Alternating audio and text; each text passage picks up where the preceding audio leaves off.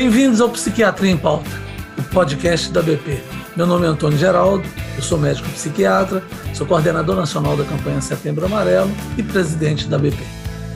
Toda semana receberemos por aqui personalidades que fazem a diferença na sociedade para um bate-papo leve e muito interessante. Combater o estigma e levar conhecimento sobre a psiquiatria para a população é o nosso objetivo. Aperte o play e aproveite. No episódio de hoje, seguimos o papo sobre a cultura do cancelamento com a influenciadora digital Ellen Lapa. Me mata uma curiosidade.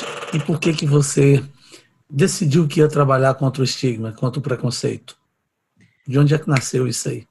Não sei, eu acho que foi a vontade mesmo, assim, de, de compartilhar minha experiência, né? Eu passei, foi tão, foi, foi tão difícil, eu pensei assim, gente, por que, que as pessoas, elas ficam passando por isso sem necessidade, né? Porque é uma coisa que tem tratamento, e por que, que as pessoas ficam lá sofrendo sem necessidade, achando, ah, eu não vou porque é médico de, de doido, ah, eu não vou porque eu não quero tomar remédio, ah, eu não vou porque eu consigo sair disso sozinho. Então, assim, acho que as pessoas, para mim é uma coisa, porque eu sou uma pessoa muito prática. Então, para mim, sempre foi uma coisa tão simples, tipo, se eu tô doente, eu preciso de tratamento.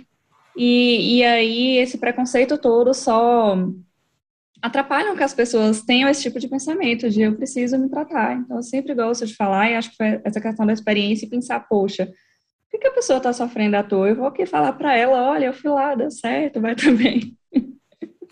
Helen, você está convidada para ser nossa parceira na BP contra o preconceito, hein?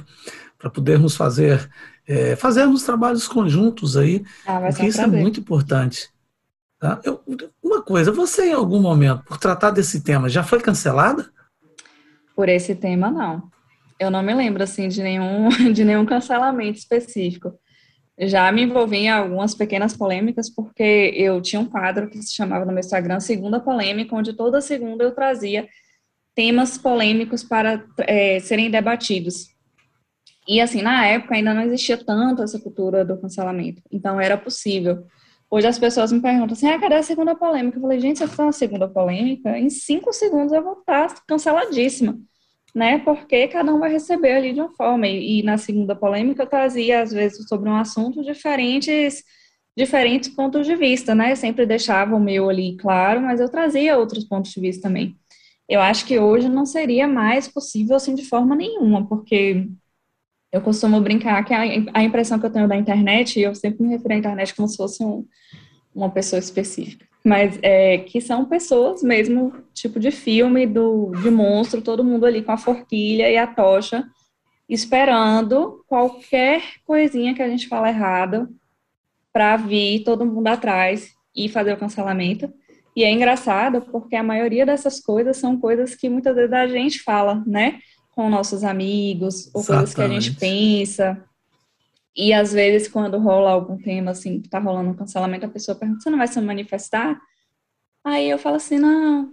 Mas na verdade eu pensei, gente, mas a pessoa falou uma coisa errada mesmo, mas pensando aqui, poxa, eu ainda uso esse tipo de termo às vezes sem perceber, né? Que eu acho que tá todo mundo aprendendo. Então, as pessoas elas estão muito inflamadas e elas estão ali esperando qualquer coisinha que a gente fale para poder atacar. Isso é péssimo porque para a geração de conteúdo dificulta muito. Hoje eu me sinto muito estimulada, por exemplo, de falar sobre abordar assuntos mais sérios, né? Porque eu não sei como é que a pessoa vai receber, eu não sei o que, que aquilo ali vai gerar.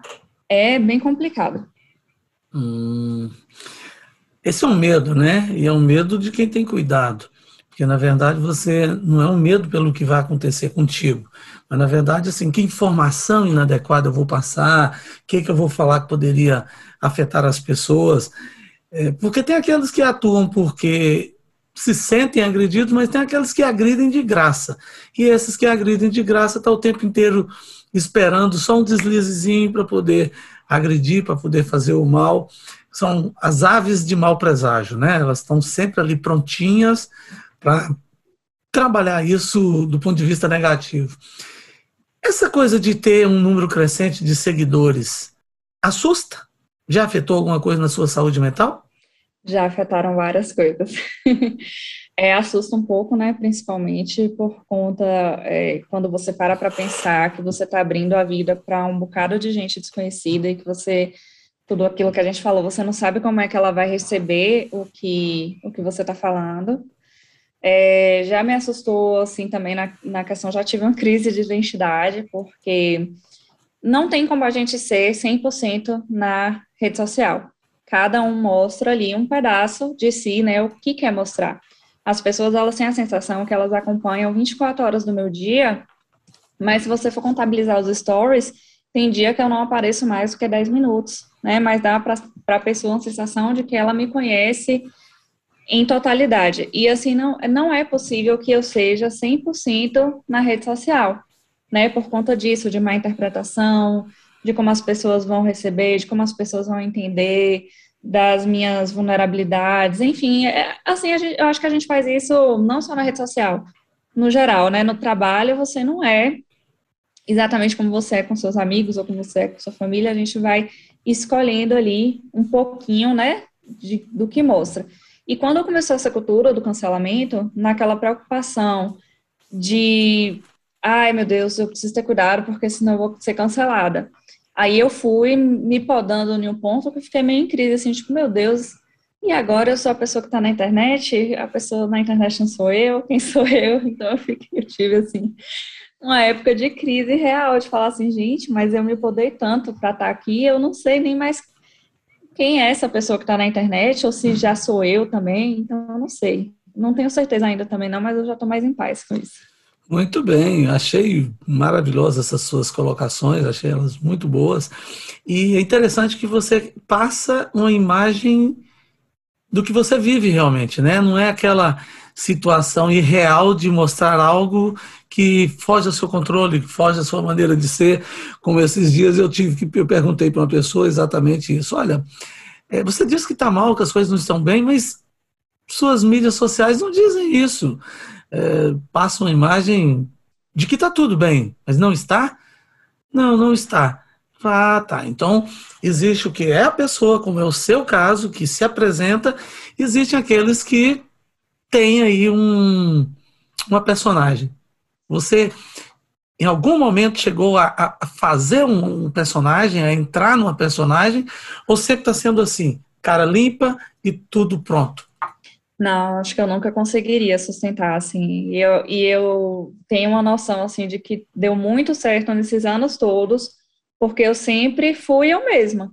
Então, a pessoa que me conhece, ele vê que é aquilo mesmo, como eu falei, é uma parte de mim, né, não tem como eu mostrar tudo, é, como eu faria pessoalmente em outras situações, mas eu, eu vejo, assim, que dá muito certo por isso. Eu acho que quando você faz um personagem, você não consegue sustentar. É, eu sigo uma pessoa que, assim, eu conheço ela pessoalmente e eu vejo claramente que ela tem alguns personagens. Então, eu vejo as mudanças. Um trimestre é uma pessoa, no outro já é outra pessoa. Eu consigo ver claramente Boa. que ela faz essas, essas nuances, nessas né, trocas. Eu consigo, às vezes, até entender quem ela está se espelhando, né? Às vezes, um famoso, outro influenciador, às vezes eu consigo ver claramente que ela tá, ela tá tendo muita referência daquela pessoa ali, ela tenta trazer isso para as redes dela. Então eu acho que isso é ruim. E assim, eu não, não acho que dá certo, né? Porque não consegue manter o personagem por muito tempo. Então sempre tentei ser eu mesma, tentando aparar essas, essas arestas, eu tenho um humor muito ácido, eu tento deixar isso um pouco fora do Instagram por questão de má interpretação, mas sempre eu mesmo. Você mesma com esse tom de jornalista, né? É. Que não quer deixar de passar uh, a informação correta, a coisa boa, mas a coisa adequada, sem ilusões. É, tentando. É o seu lado jornalístico. É, meu lado jornalístico, sem dúvida. Sempre me colocando ali mesmo na posição de, de uma profissional na rede social, até porque eu trabalho com publicidade e o meu Instagram é uma janela para isso também. Eu consigo clientes através disso, contato através disso. E eu tenho que estar lá pleníssima, porque se eu for muito né, fora da caixinha, a pessoa fala, gente, mas como é que eu vou contratar essa jornalista para cuidar da minha empresa? Porque ela é doida, né? Uma forma de dizer. Mas eu sempre tento manter essa, essa imagem mais profissional, apesar de abrir minha casa, de, de mostrar tudo assim do meu dia a dia, de compartilhar coisas pessoais, mantendo, tentando sempre manter esse tom profissional. Legal.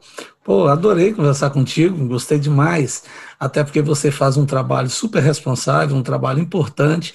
Para a ABP, nós que trabalhamos contra o estigma, nós trabalhamos contra o preconceito, é sempre bom saber que nós temos iniciativas individuais como a sua, que faz com que o mundo seja um mundo melhor, que faz com que as pessoas se sintam também protegidas, né? Porque quando você fala do seu tratamento, o tratamento que você fez, quando você fala da, da importância de fazê-lo, isso mostra o quão responsável você é, o quão você tem é, valores internos que quer trazer de volta para a sociedade o que a sociedade investiu em você. Isso é algo que me fascina. Eu gosto muito disso, gosto muito de quem faz isso. Queria ficar muito mais tempo aqui é, falando contigo, mas nós sabemos que é preciso ter um tempo, né? De, repente nós voltamos é, a falar no futuro eu converso demais. Se deixar aqui, gente, é, tá tarde tudo. Muito bem. Bom, é, obrigado pela sua companhia. Obrigado também pela companhia de quem está aqui nos ouvindo. E não esqueçam, aliás, lembrem-se, use a hashtag, hashtag Psiquiatria em Pauta, marca, nos marca nas suas redes sociais. Marca também aí nas redes sociais da Ellen. Qual que é a sua rede social, Ellen? Lapa Ellen. Ponto. E me marca também aí, que é arroba Antônio Geraldo, ABP, arroba ABP Brasil. E no próximo programa nós teremos aqui um convidado super especial. Fique de olho nas mídias da ABP para saber tudo em primeira mão. Mande sua pergunta, conta pra gente o que achou da nossa estreia. Psiquiatria em pauta é para você. Vamos lá. Vamos fazer cada dia melhor. Vamos junto nisso. Até a próxima.